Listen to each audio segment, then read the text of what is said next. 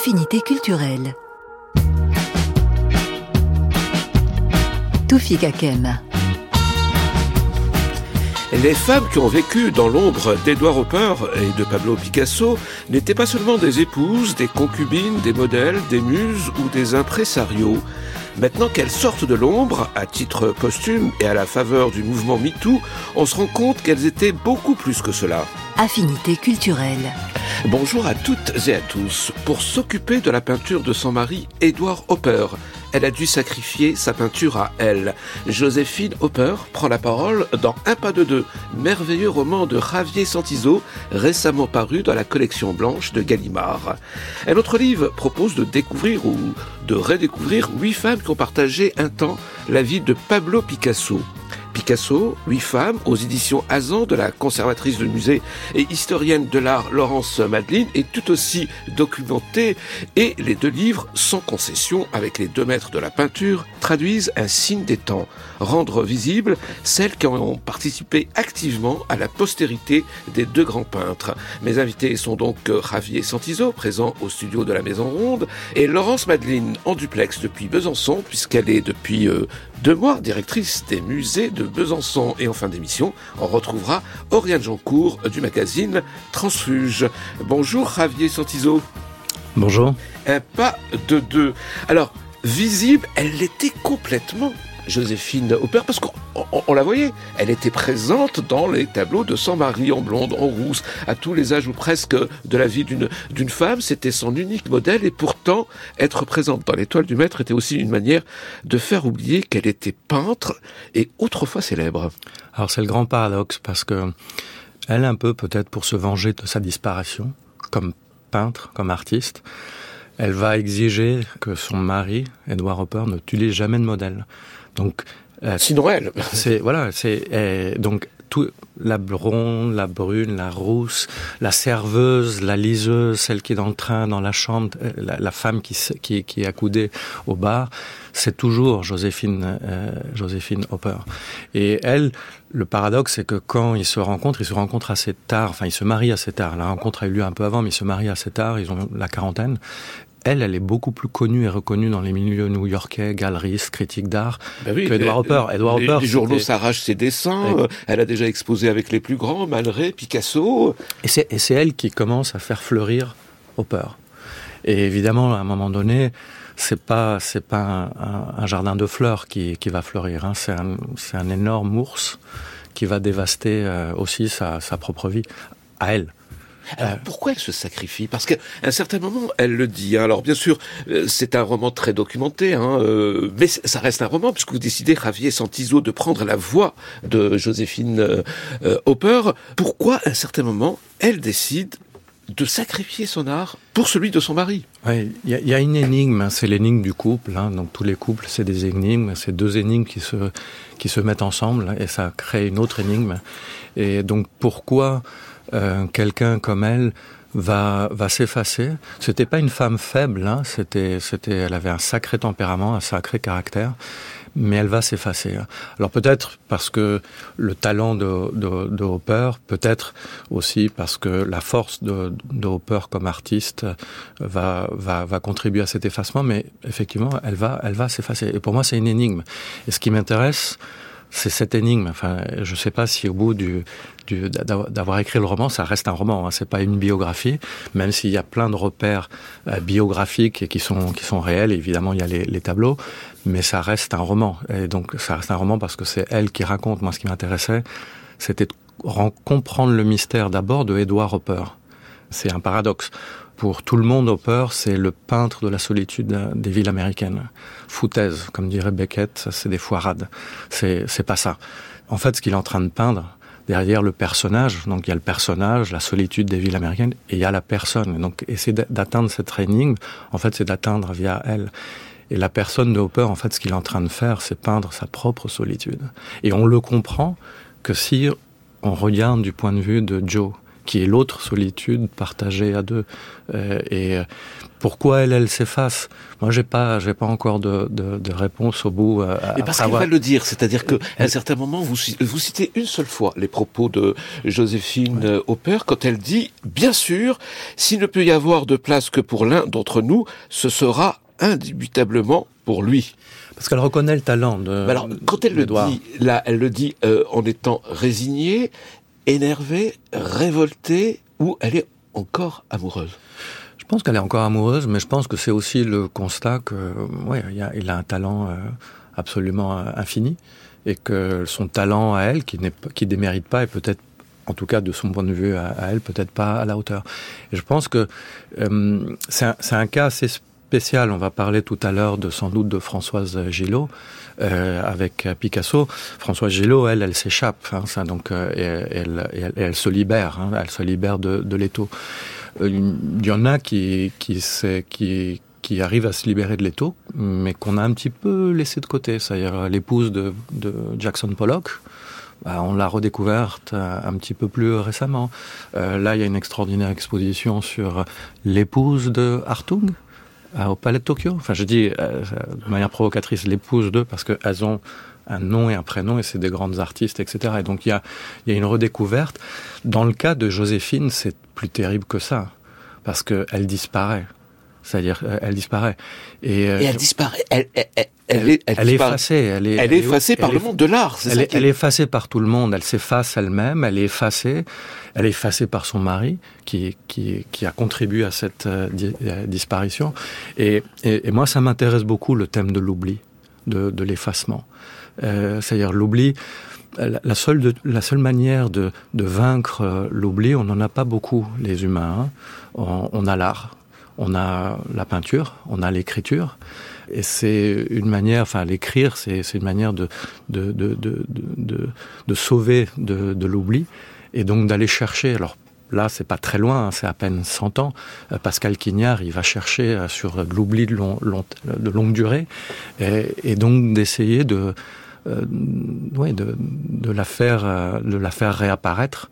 Et, et ça a été assez. Euh... Et, et ça, c'est tendance en, revanche, ouais. Javier Santizou. Oui, oui, oui. Et, ça, ça, ça m'intéresse beaucoup ces destins des, des oubliés avec le E, hein, les, les, les, oubliés, femmes. les femmes, euh, les, les oubliés, parce qu'effectivement, on, on, est en train de, de, de, voir que il euh, y, a, y a un talent fou qui a été mis de, côté. Ilma, Alf Klimt, enfin, euh, c'est avant Kandinsky, etc., etc.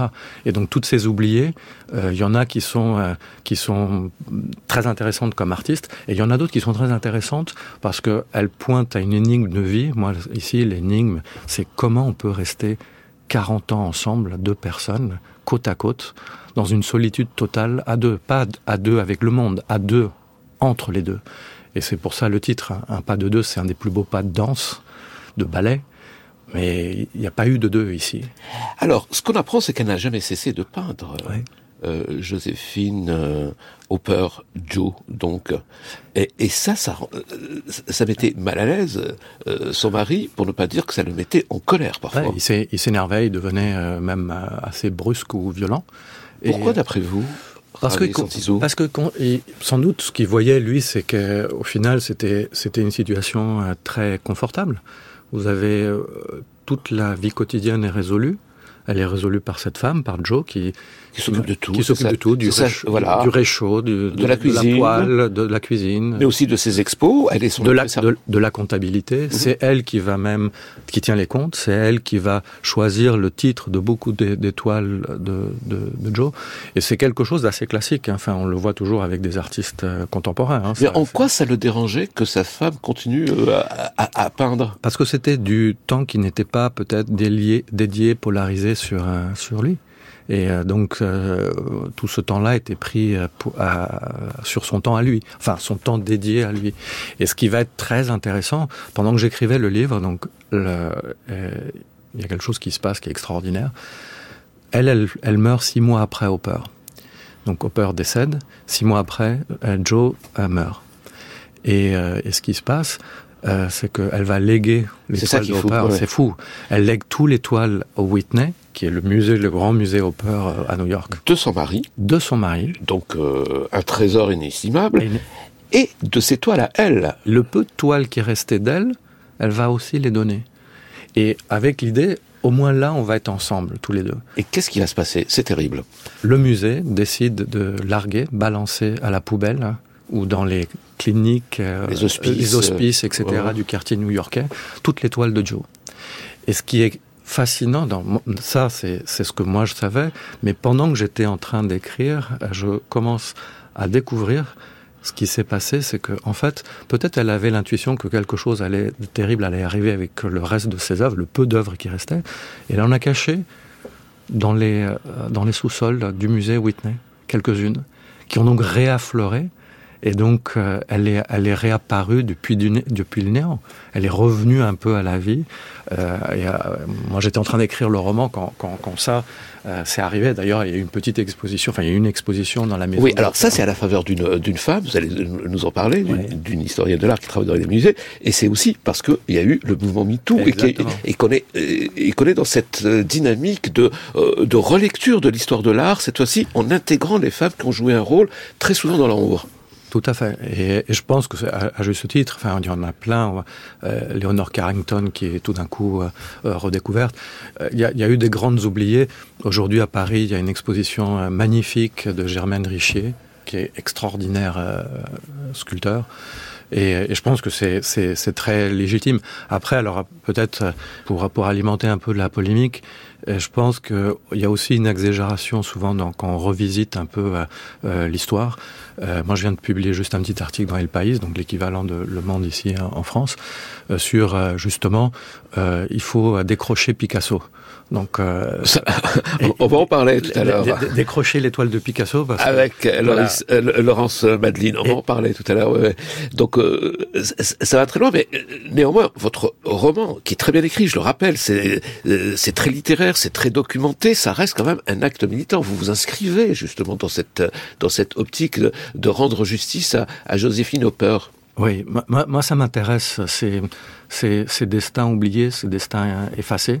Et, et donc, euh, oui, ces, ces vies, vies minuscules qui ont été encore plus réduites. On a réduit euh, encore plus ces, ces, ces oui, D'ailleurs, c'est beaucoup plus euh, ce terme qui convient le mieux. Hein.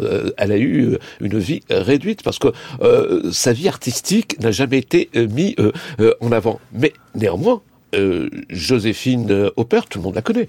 On l'a dit, parce que c'est la seule euh, modèle de, des œuvres de son mari, Edouard Hopper, mais aussi parce qu'elle a écrit, elle a tenu quand même... Les carnets. Elle, elle, elle, elle, a, tenu, elle a tenu des carnets. Oui.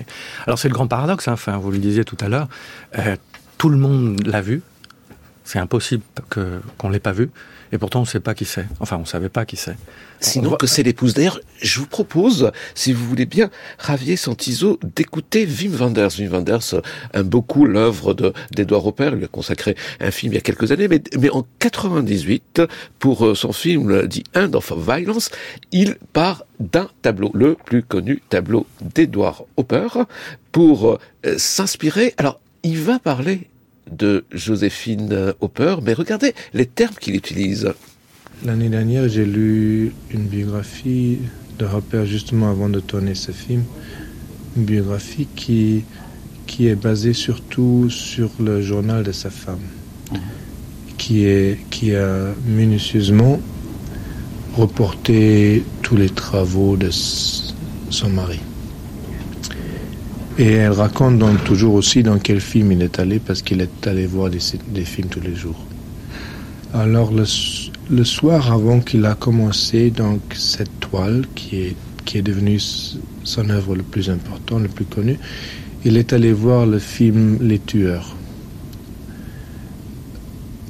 avec Burt Lancaster, d'après une nouvelle de Hemingway. Mm -hmm.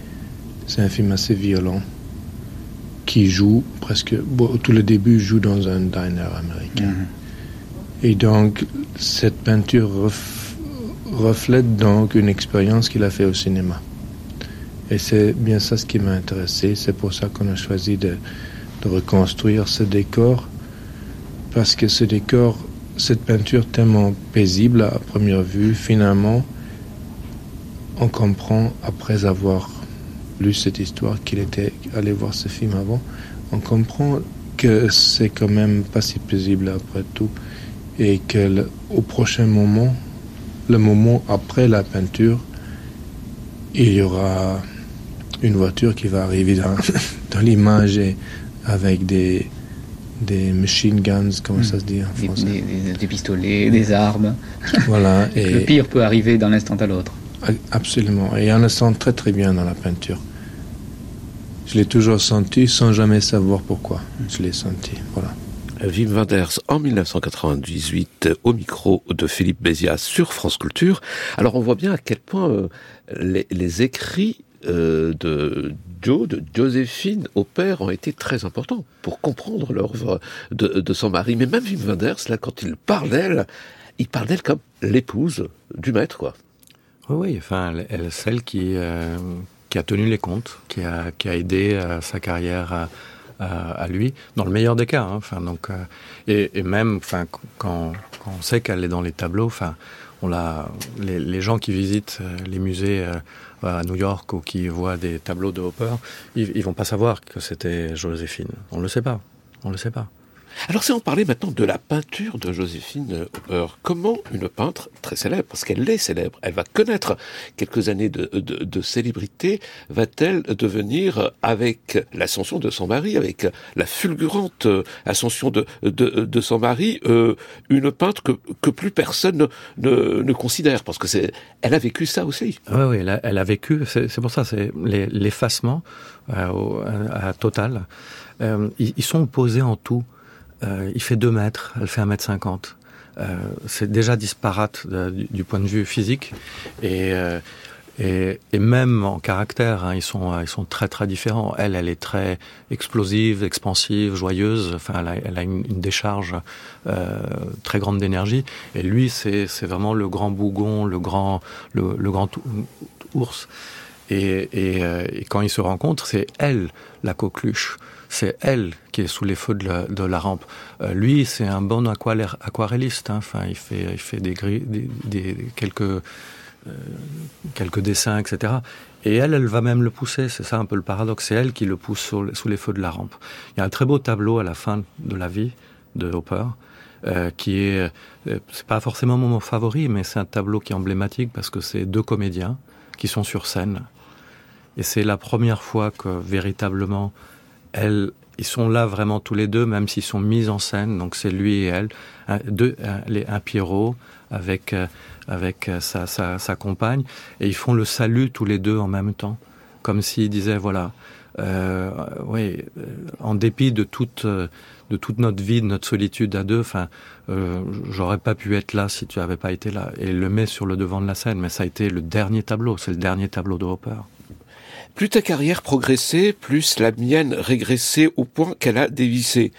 Disparu dans le caniveau de notre histoire.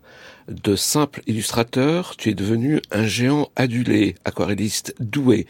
Je suis resté dans l'ombre, attrapé comme une mouche dans tes toiles, à toi qui ne cessais de prendre le large, de prendre de l'ampleur voilà comment vous imaginez euh, Joséphine Hopper parlant euh, de, voilà de, ce qui va lui arriver. Mais du coup, on a envie d'en savoir un peu plus. Qu'est-ce qui a fait qu'elle a été célèbre à un certain moment? Qu'est-ce qu'elle peignait, Joséphine euh, Hopper? Et qu'est-ce qui a fait ensuite que son art n'a plus intéressé grand monde? Oui, mais, mais c'est les mystères souvent de, de, la peinture. Hein. Parfois, c'est inexplicable. Vermeer vendait, Vermeer meurt et pendant 200 ans il disparaît. Il faut un, un, de même chose, un critique d'art, etc. pour récupérer. Dans le cas de Joséphine, c'est un peu un peu différent parce que euh, elle, il reste très peu d'œuvres maintenant euh, d'elle. S'il fallait parler de, de son œuvre justement. Et, et, et, et donc c'est aussi de la peinture figurative. Hein. Mmh. Elle va elle va continuer à peindre et ça souvent c'est d'ailleurs les mêmes motifs que, que Hopper. Donc on voit les mêmes maisons avec des angles un peu différents. Euh, c'est un peu un paradoxe, je vais le dire comme ça, mais ça c'est une interprétation. C'est une femme qui avait beaucoup de caractère, mais ce caractère dans sa peinture va s'effacer aussi. C'est terrible, mais c'est comme si le, lui va même prendre le dessus sur le peu qu'elle peint. C'est encore le caractère de Hopper qui vient là.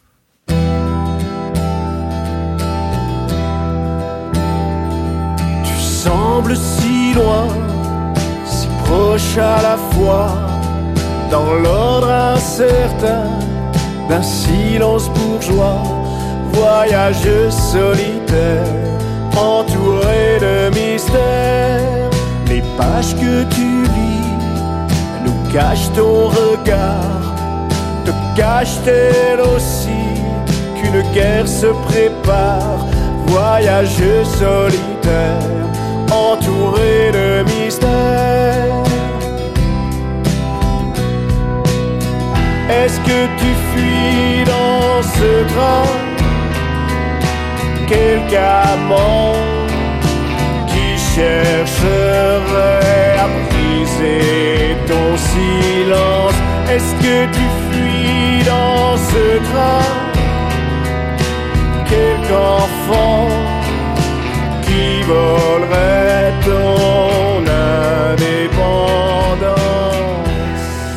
Un tableau d'Edouard Hopper qui a euh, donc euh, inspiré Hubert Félix Thieffen, Javier Santizo, vous qui êtes l'auteur d'un pas de deux consacré à euh, Joséphine Hopper. Est-ce que euh, vous avez deviné à quelle toile du maître il renvoyait Hubert Félix Thieffen oui, enfin c'est c'est un, un, voyage dans un dans, un train ouais. et même chose. Hein, donc c'est toujours la, la solitude, en l'occurrence dans, dans, un lieu public, enfin mobile d'affinité culturelle. On parle donc de ces femmes euh, qui ont été, qui ont vécu à l'ombre de deux grands peintres du XXe siècle.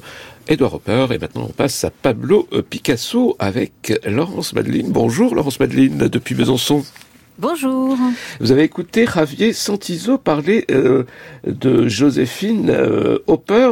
Alors, il y, a des parallèles adressés à, entre euh, le destin de Joséphine Hopper et des huit femmes de, de Picasso que vous avez choisi euh, pour votre euh, ouvrage consacré à, à Picasso. Euh, oui, en fait, c'est assez euh, assez frappant, pas tant dans euh dans les parcours et dans euh, dans le dans le destin ou dans les relations, parce que je ne me risque pas, je ne me positionne pas comme romancière, contrairement à Javier Santizo, mais un peu comme comme historienne, dont je ne rentre pas trop dans le sentiment de chacune d'entre elles. Euh, mais euh, dans, euh, dans cette position qu'elle partage de compagne, de femme, à côté d'un artiste qui est en pleine carrière.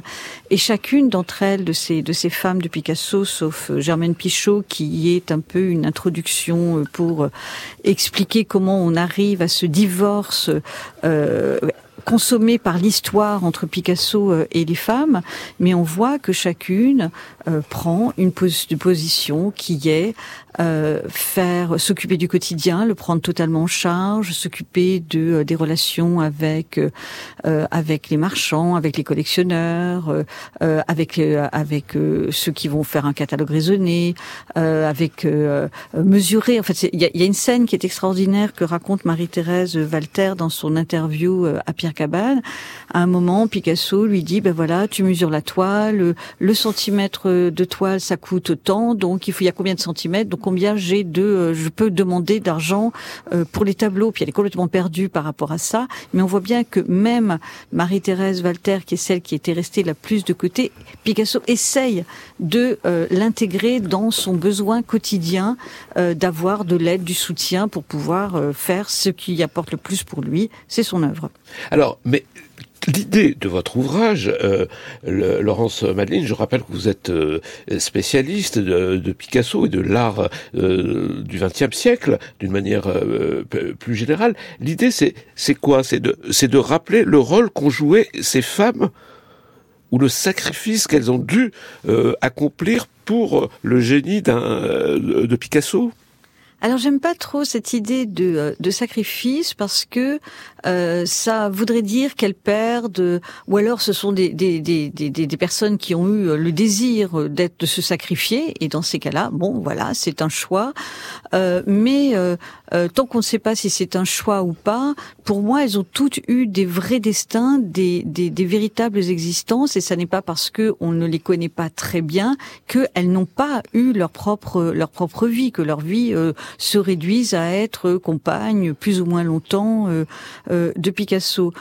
et puis aussi, j'ai voulu parler d'elle parce que l'histoire de l'art s'en est emparée, a même fait, a même découpé l'œuvre de Picasso selon leur nom, période euh, voilà, période Fernande, période Jacqueline, et puis au fond, euh, sans véritablement s'intéresser euh, à elles, sans savoir véritablement ce qui elles étaient, ce qu'elles avaient fait en dehors d'être aux côtés de, de Picasso.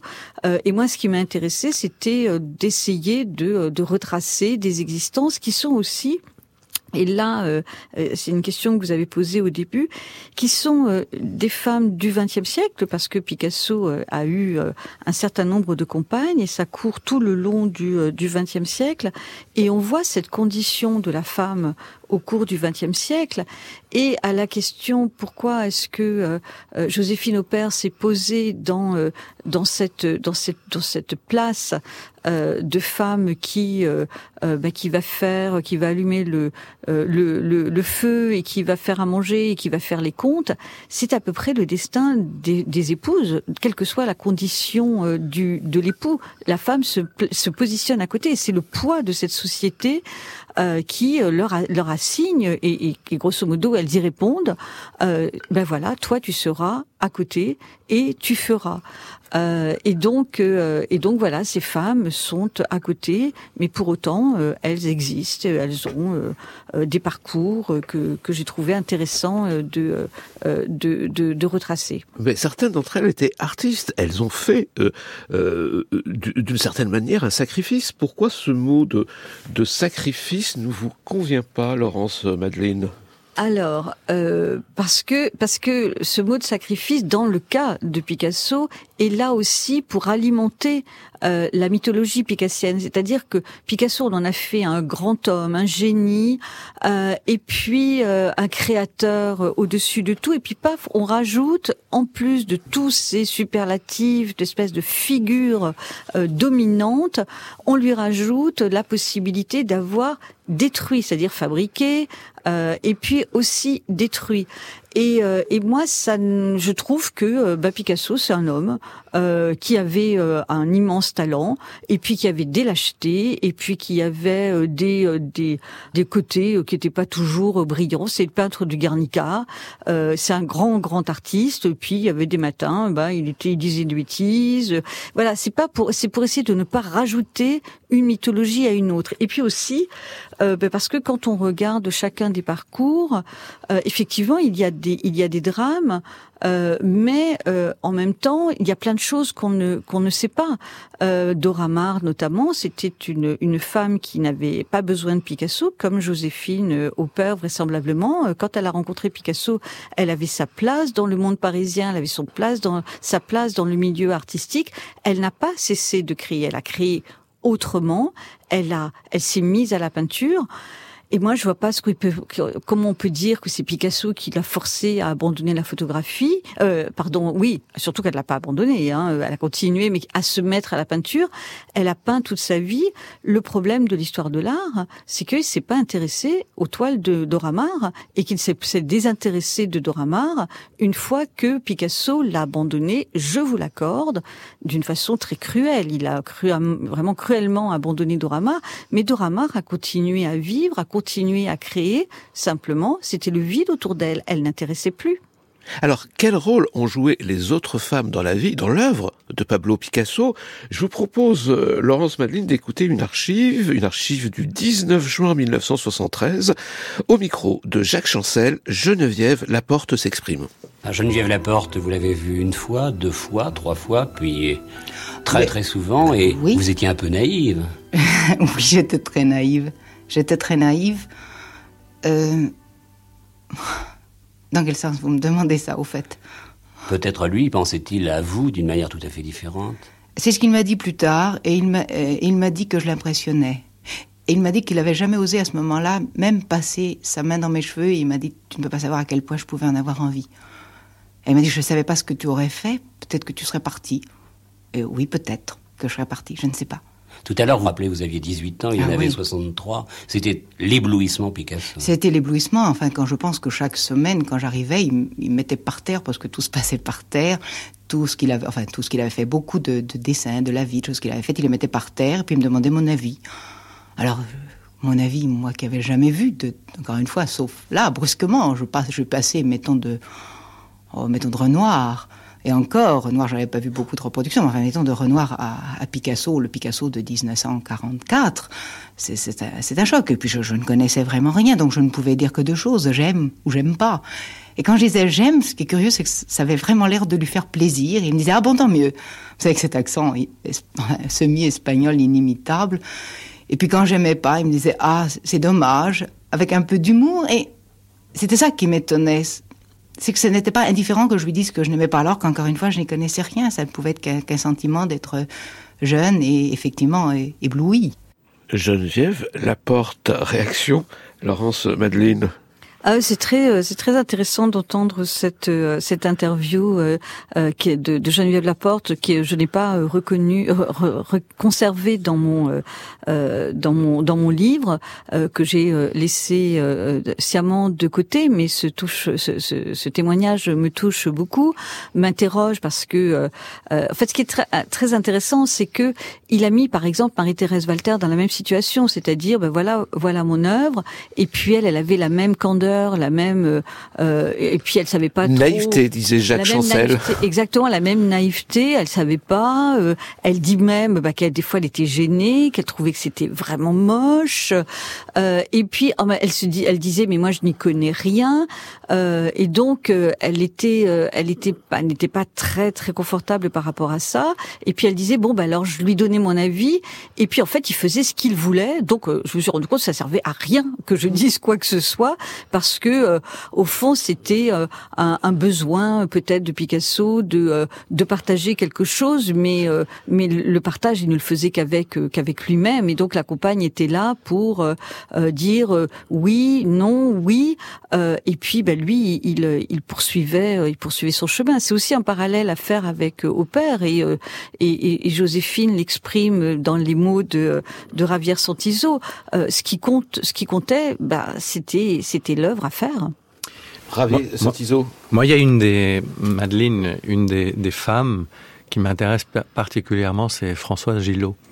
Parce que, et peut-être vous pouvez en, en, dire un mot, parce que elle, c'est ce que vous dites. Enfin, ces femmes, elles ont leur teneur, hein, enfin, de, de, chair et d'os, et, et, et, dans tous les registres. Elle, elle, elle, elle, elle est toujours euh, vivante. Euh, D'ailleurs, je crois qu'elle a une grande exposition en ce moment à, à, à New York, aussi dans ce mouvement de re redécouverte. Mais François Gillot, elle n'a jamais disparu euh, de, de sa propre vie, pour que elle, elle puisse se maintenir en vie comme artiste. Hein, elle doit, Alors... elle doit, elle doit, elle, elle va, elle va traverser l'Atlantique. Alors, est-ce que j'en fais une bonne lecture ou pas? Mais ça m'intéresse beaucoup euh, ici. Comme si c'était un fardeau d'avoir euh, accompagné. Picasso. Pas, pas, pas un fardeau, c'est-à-dire que euh, à un moment donné, vous, vous, euh, vous manquez d'oxygène, hein, c'est-à-dire et vous étouffez. Et, et donc pour exister, je parle comme artiste, hein, pas, pas comme, comme femme, comme épouse ou comme mari. Euh, vous avez besoin de, de, de prendre l'air. Et euh, dans son cas, elle va prendre l'air de manière euh, gigantesque, hein, dans tous les sens du terme, dans, l'espace euh, aussi. Et, François Gillot, pour moi, est, je dis pas la plus intéressante, mais elle est intéressante parce que parce que c'est une échappée. Je serais très curieux, Madeleine, d'avoir votre votre vue là-dessus. Laurence Madeleine, Je voudrais revenir à votre à, à ce à ce roman euh, parce que quand quand on écoute, quand on arrive à avoir quelques informations un peu directes et je vous envie beaucoup de travailler sur Joséphine Aupert parce qu'il y a cette masse d'archives, ces carnets, alors que pour toutes les femmes de Picasso, on a soit des livres qu'elles ont écrits avec une intention de publier, donc quelque chose qui est travaillé, qui est pensé pour euh, être lu. C'est donc pas euh, de l'art, c'est pas une source, c'est une source construite, donc ça n'est pas exactement la même chose, ou alors elles n'ont rien dit. Euh, mais donc, euh, ce qui, ce qui, ce qui m'a semblé un parallèle aussi intéressant, c'est euh, l'ennui c'est que ces femmes sont à côté de quelqu'un qui la plupart du temps les ignore. Et Fernand Olivier l'a dit, l'a exprimé très clairement, mais quel ennui, mais quel ennui. Et elle est partie elle est partie. Euh, quant à euh, euh, euh, Marie-Thérèse Walter, elle a dit aussi ah mais quel ennui, mais quel ennui. il se mettait dans son atelier, puis ben moi j'étais à côté et puis ben voilà je m'ennuyais. En fait c'était c'est vraiment cette position qui, que j'ai trouvée intéressante parce qu'elle était elle était commune à, à toutes ces femmes. Quant à Françoise Gillot, effectivement, euh, elle, euh, elle a voulu continuer à travailler. Elle était écrasée par euh, tout ce travail que Picasso lui confiait, qui allait de la copie jusqu'à la préparation des expositions, à la réponse, aux réponses à donner à l'humanité, aux patriotes, enfin à tous les journalistes qui assaillaient Picasso. Et à un moment, il y avait un choix, et le choix qu'elle a fait, ça a été euh, celui euh, de vivre une autre vie de femme. Euh, elle a, on lui a fait dire, ou elle a dit qu'elle ne voulait plus être avec un monument historique, parce qu'il y avait aussi l'âge. Ce qu'il faut voir dans ces parcours, c'est que le temps, le XXe siècle passe, l'âge passe, et Françoise Gillot était une femme qui était née, qui avait été éduquée, euh, et qui avait cette possibilité de dire bah, non, moi je ne continue pas comme ça. Ce qui n'était pas le cas des, des, des, compagnes précédentes de Picasso qui surgissaient de, de nulle part, en dehors d'Olga, qui elle a été euh, laissée euh, de côté euh, par, euh, par par Picasso, mais c'était il faut avoir la possibilité de, de dire stop. Et Françoise Gillot, elle, a eu cette cette possibilité, mais toutes ont quand même ressenti cette ce poids, cet ennui d'être la la personne à côté et qui des fois n'existait même pas. Alors, de redonner euh, vie à ces femmes, à ces huit femmes de Picasso ou à l'épouse d'Edouard Hopper, est-ce que ça éclaire d'un jour nouveau l'œuvre des deux grands maîtres? Laurence Madeline euh, ben oui, euh, j'espère, euh, j'espère que oui. Ça, ça ouvre sur euh, sur justement euh, les la moi, ça, ça m'a beaucoup beaucoup éclairé sur la fa sur la façon dont s'écrit l'histoire de l'art, qui a tellement besoin euh, de ces femmes. On est alors on est dans, dans ce paradoxe qui est que à la fois on les voit, mais en même temps, euh, si on n'a pas reconnu Joséphine Hopper, c'est parce que c'était elle, mais qu'en même temps c'était quelque chose qui était un, personnage. Et donc ces femmes sont à la fois elles, sont des personnages, elles sont vues selon le prisme euh, du regard de l'artiste, euh, et donc on est dans une dans, une complexité de jeu de regard qui est euh, qui est extrême parce que euh, quel est qu'est-ce que c'est qu'un modèle, quelle est la part du modèle? J'ai trouvé en, en, lisant en, en, étudiant comme ça la, la, vie des femmes de Picasso, c'est que c'est extrêmement compliqué, on n'arrive pas à s'y retrouver, mais elles savent en même temps qu'elles ne sont pas des Picasso, mais en même temps savent tout ce que Picasso leur doit.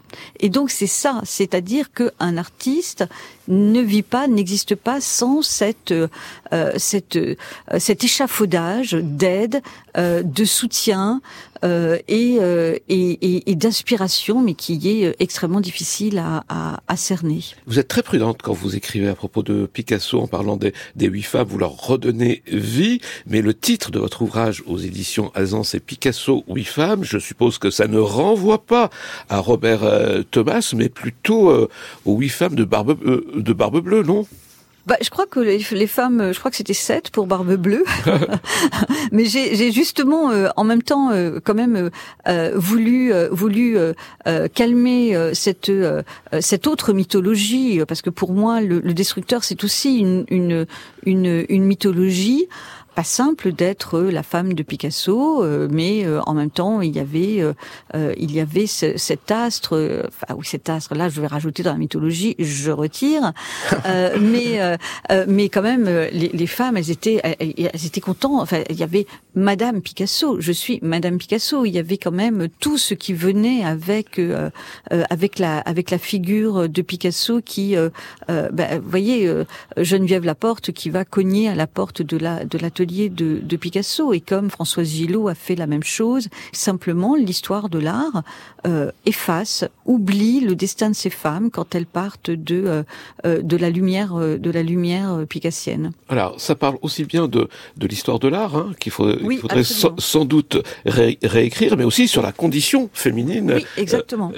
durant le le XXe siècle, vous direz la même chose, Ravier Santizo. Enfin pour terminer, avant de passer au, au questionnaire, est-ce que le livre de, Laurence Madeline, votre votre roman, Un pas de deux, euh, chez Gallimard, consacré à Joséphine au père. Est-ce que ça éclaire d'un jour nouveau les œuvres du maître, des deux maîtres, ou, pas du tout? Ça éclaire. Ça dit beaucoup plus sur la condition des femmes euh, à, cette période et sur comment on écrit l'histoire de l'art, très souvent en oubliant les femmes.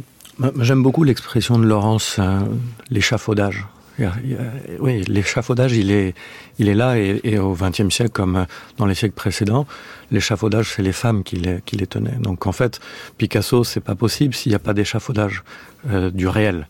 Euh, Hopper, c'est pas possible s'il n'y a pas un échafaudage du réel. Allez, on passe à vos affinités euh, culturelles et surtout consacrées au, au tableau euh, qui vous ont marqué, Javier Santizo et euh, Laurence Madeline pour commencer.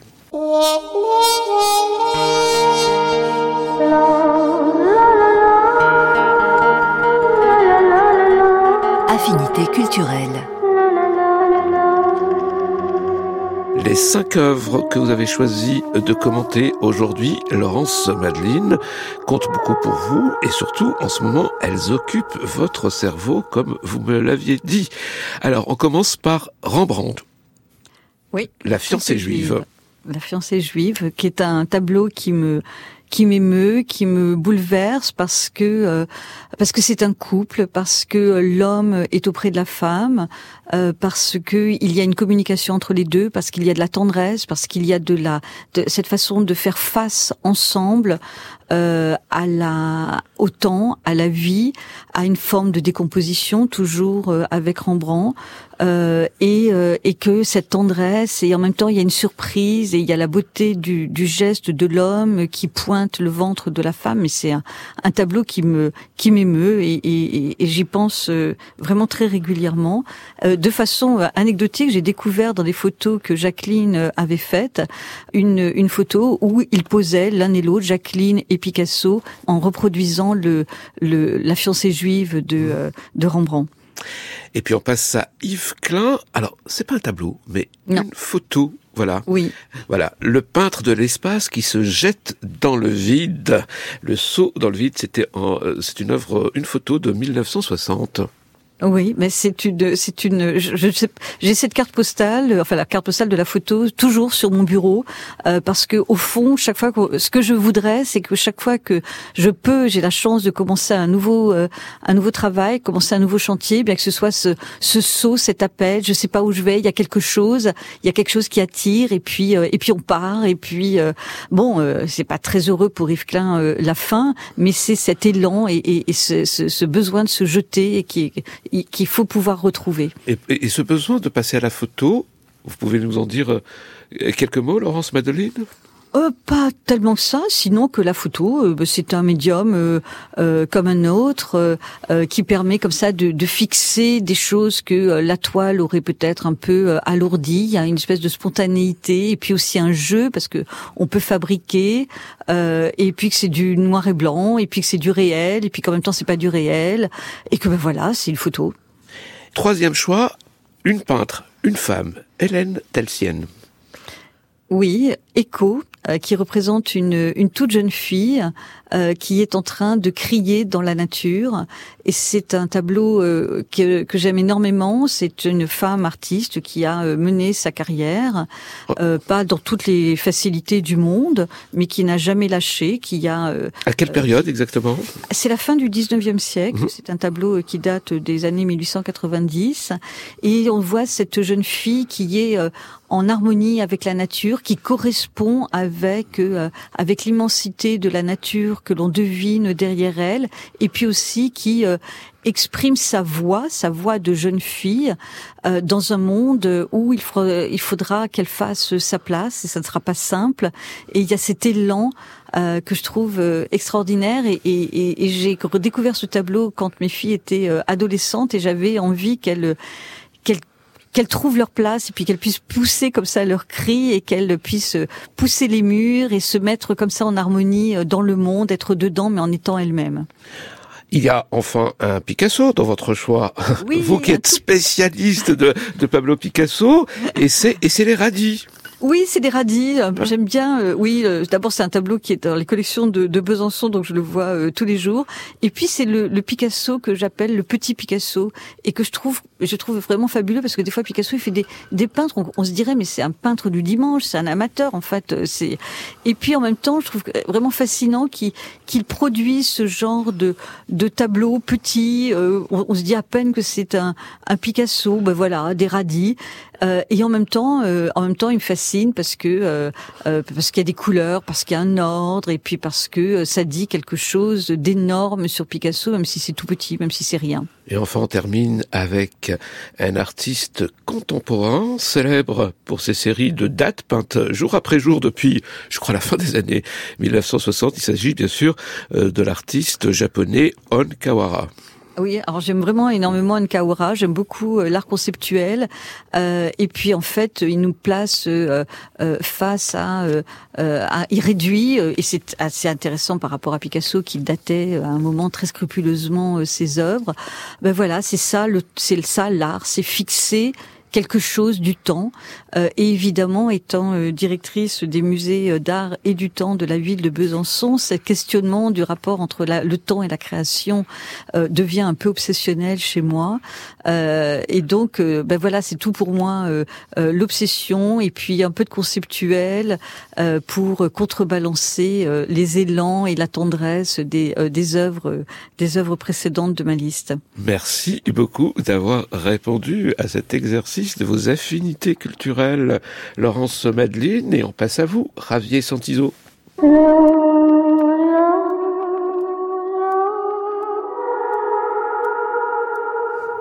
Et dans votre sélection des cinq tableaux, on va trouver un Velasquez, un Edward Hopper, c'est fait normal, c'était attendu, un Vincent Van Gogh, un Soulage. Mais pour commencer, une peintre contemporaine, une femme, Lita Kabelout, c'est ça? Exactement. Lita Kabelout, c'est une peintre immense qui vit euh, en Hollande, à La Haye. Et euh, qui elle est espagnole? Elle est, elle, est, elle est espagnole. Elle a été élue le pein, la peintre de l'année en 2021 euh, en Hollande, c'est pas rien. Donc le pays de Rembrandt, le pays de Van Gogh, le pays de Kleitz, de Bruegel, etc., Vermeer, qui élit pour une des premières fois une étrangère peintre de l'année. Et c'est une force visuelle, c'est de la peinture figurative et, et, particulièrement ce qui est la série qui me plaît, c'est plus qu'un tableau, c'est une série qui s'appelle Les Noces de sang, qui est évidemment autour de, de, de Lorca. Et je voulais démarrer par, euh, par une femme pas parce que c'est une femme, parce que c'est une immense artiste, mais c'était aussi une manière de faire un clin d'œil au thème d'aujourd'hui. Pierre Soulage, Outre Noir. Alors voilà. 79. 79, ouais. Il y a, il y a Soulage avant, il y a Soulage 1979 et ce qui, va venir avant. Et là, c'est évidemment un coup de foudre. Parfois, il y a des peintres que vous comprenez pas quand vous le voyez pour la première fois. Ça m'est arrivé avec Soulage, donc qu'on comprend pas. Et puis ensuite, un jour, on va au Louvre et, euh, on voit les outre noirs. Et là, c'est d'une radicalité. C'est le peintre le plus punk du siècle. C'est-à-dire, il a été d'une radicalité euh, absolue. Il est d'une radicalité absolue. Comment on peut rendre la lumière à partir du noir? Et il y va pendant 50 ans. Ça, il ne fait que ça. C'est-à-dire que, et, évidemment, on revient aux origines, aux plus primitifs, aux manganèses. On, revient à, à, Lascaux, on revient à Altamira. Donc, euh, et puis alors dernière dernière raison pour Soulage, parce qu'il y a un immense écrivain qui est décédé à peu près à quelques semaines près. Ils, ils décèdent tous les deux Soulage à la fin du mois d'octobre et Bobin, Christian Bobin, euh, en novembre. Que vous avez traduit d'ailleurs. J'ai traduit. Christian ah, Bobin, il a, il a écrit des, des bijoux, notamment, notamment La Nuit du cœur, qui est, qui a absolu une visite dans une abbaye, où, à l'abbaye de Conques, où il y a les vitraux de Soulage. Et dans votre top 5 des tableaux de prédilection, Javier Santizo, on retrouve un tableau que tout le monde connaît, La Nuit étoilée de Vincent Van Gogh. Oui, alors il y a des, ta des tableaux aussi comme des, écritures, des écrivains où vous vous mourrez immédiatement quand vous le voyez et vous ressuscitez immédiatement. Et eh ben Van Gogh, c'est ça, c'est n'importe lequel des Van Gogh, hein. les petits, les grands, les les amandiers, etc. Mais il fallait en choisir un. Alors avez choisi le plus populaire, c'est ça? Non, pas le plus populaire, la nuit au Talé, parce que comment comment on peut, euh, on revient au thème de de une vision du monde qui est absolument unique. Enfin, cette nuit, comme ce ce, ce le, le café, la, la, la maison jaune, euh, vous les voyez, ça n'a aucun intérêt. Et lui, il voit quelque chose qui, que personne d'autre ne voit. Et nous, on les voit. Et nous, on les voit grâce à lui. Ouais. On parlait de l'oubli, enfin, c'est un thème qui m'obsède. Hein, donc voilà quelqu'un qui a failli être oublié. Et on revient un petit peu à ce que Laurence disait. Le rôle des femmes. Si c'était pas l'épouse de Vincent, du frère, Johanna, peut-être qu'on ne saurait rien de Vincent Van Gogh. Et donc c'est intéressant aussi, là aussi, hein, les femmes sont de nouveau, de nouveau, de nouveau là. Edouard Hopper, il fallait bien qu'il y ait un Hopper, et c'est deux comédiens. Oui, alors les, je, je disais parce que c'est le tableau pas de la réconciliation, mais d'une certaine manière, Hopper, il se rend compte que oui, il a eu quelqu'un qui, comme dit Laurence, qui a tout échafaudé dans sa vie. Enfin, tous les échafaudages étaient là, tout a tenu, toutes les pièces ont tenu, tout, tout était là. Le, et, euh, et, ça, ça a été possible peut-être, ben oui, grâce à cette compagne que qu'il a complètement délaissée. Et, euh, et, donc les deux comédiens, c'est c'est la dernière révérence hein, du, du Pierrot et, et, et, de sa compagne. Et ils sont tous les deux sur le devant de la scène. Ça, ça n'est jamais arrivé. Enfin, même quand vous voyez des photos de Hopper et de Joe, Joe, elle est toujours derrière. Elle est toujours un petit peu à côté. Mmh. Elle est toujours un peu désaxée. Là, ils sont tous les deux devant. C'est le dernier. Et enfin, on termine par Portrait d'innocent X Velasquez. Alors en fait, c'était parce que je voulais avoir un espagnol en plus de, de l'ITA, et donc des, des espagnols, il y en a, il y en a beaucoup. Il y a, j'aurais pu choisir Goya, j'aurais pu choisir euh, Afurbaran, plein d'autres. Sorolla, on, on fête le centenaire de Sorolla, un peintre de la lumière. Mais celui-là, parce que c'est Velasquez et parce que l'art, c'est un dialogue infini, continu, Soulage, il discutait avec euh, les primitifs, avec euh, les néandertaliens, avec euh, les sapiens. C'est ça, Soulage. Hein. Il, y a, il y a des millions d'années de, discussions. Rembrandt, c'est la même chose. Laurence le commentait. Velasquez, ben, il va être infini. Il va provoquer ce innocent. Il va provoquer Bacon. Et donc, euh, l'art, c'est ce, ce, ce, cet infini vers l'arrière et vers l'avant.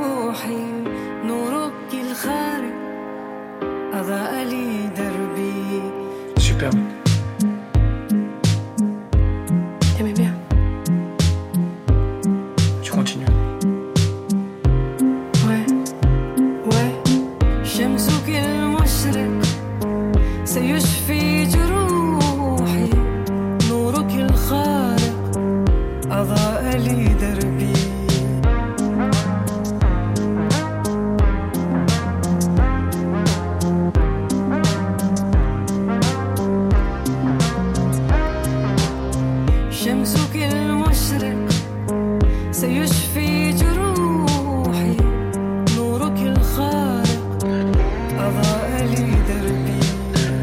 Ton radieux, la chaleur de tes rayons cicatrise nos plaies, ta lumière est si pénétrante qu'elle guidera mon chemin. Un extrait du prochain album de Dominique Delcan, attendu pour le mois prochain. Un morceau en duo avec euh, Swad Massy. Bonjour Oriane Jancourt. Bonjour à vous deux. Du magazine Transfuge et même à nous trois puisque Laurence Madeline est encore là avec nous de, de Besançon. Alors après Bien les sûr. femmes invisibilisées dans le monde de l'art du XXe siècle, après Joséphine Hopper et les femmes de Picasso, la poésie, la littérature, avec le cas de Sylvia Plath, poétesse au destin tragique, qui a vécu elle aussi à l'ombre d'une autre grande personnalité, le poète Ted Hughes. Elle est devenue l'icône des féministes, mais bien plus tard, à partir des années 70, je crois, euh, Oriane Jancourt. Il lui avait d'ailleurs euh, consacré un livre sorti il y a tout juste 10 ans, Mourir est un art, chez Albin Michel. Et oui, Sylvia Plath, c'est vraiment euh, l'icône de ce dont vous avez parlé, c'est-à-dire euh, cette idée que les femmes, certaines femmes artistes, parce qu'elles vivent avec des grands hommes, parce que elles euh, ne, ne correspondent pas à, à l'image de l'artiste telle qu'une société l'avait forgée, eh bien, euh, se sacrifient, se sacrifient parfois comme Sylvia Plath jusqu'au suicide, puisque en 1963, elle a 30 ans, c'est devenu euh, une tragédie euh, légendaire. Euh, elle se, elle se suicide, elle, elle, elle se suicide au gaz à Londres avec ses enfants dans la pièce d'à côté.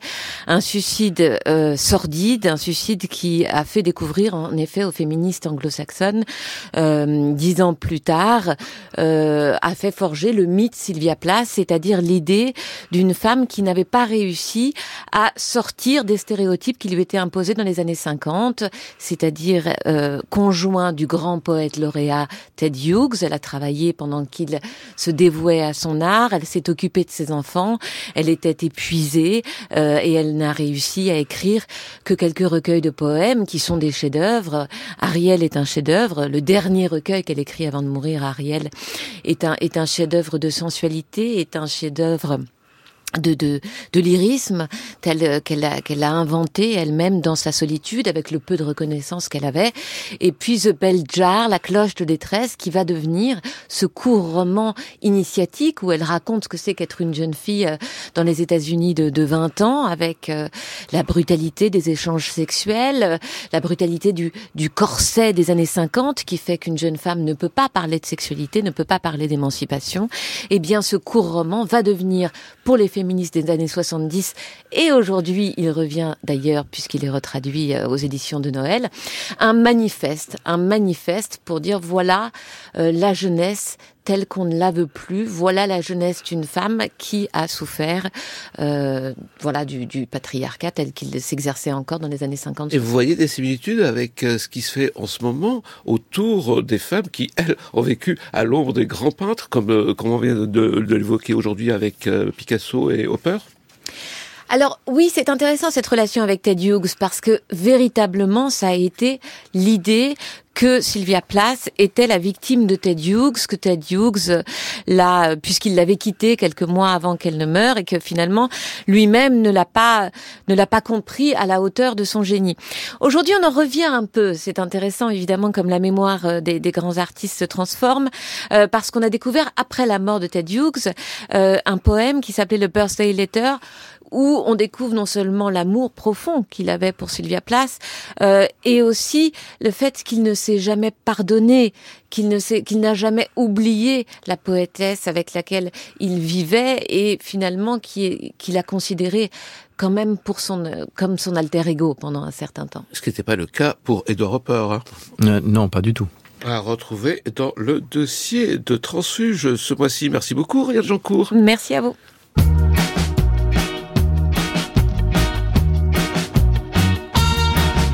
Affinité culturelle.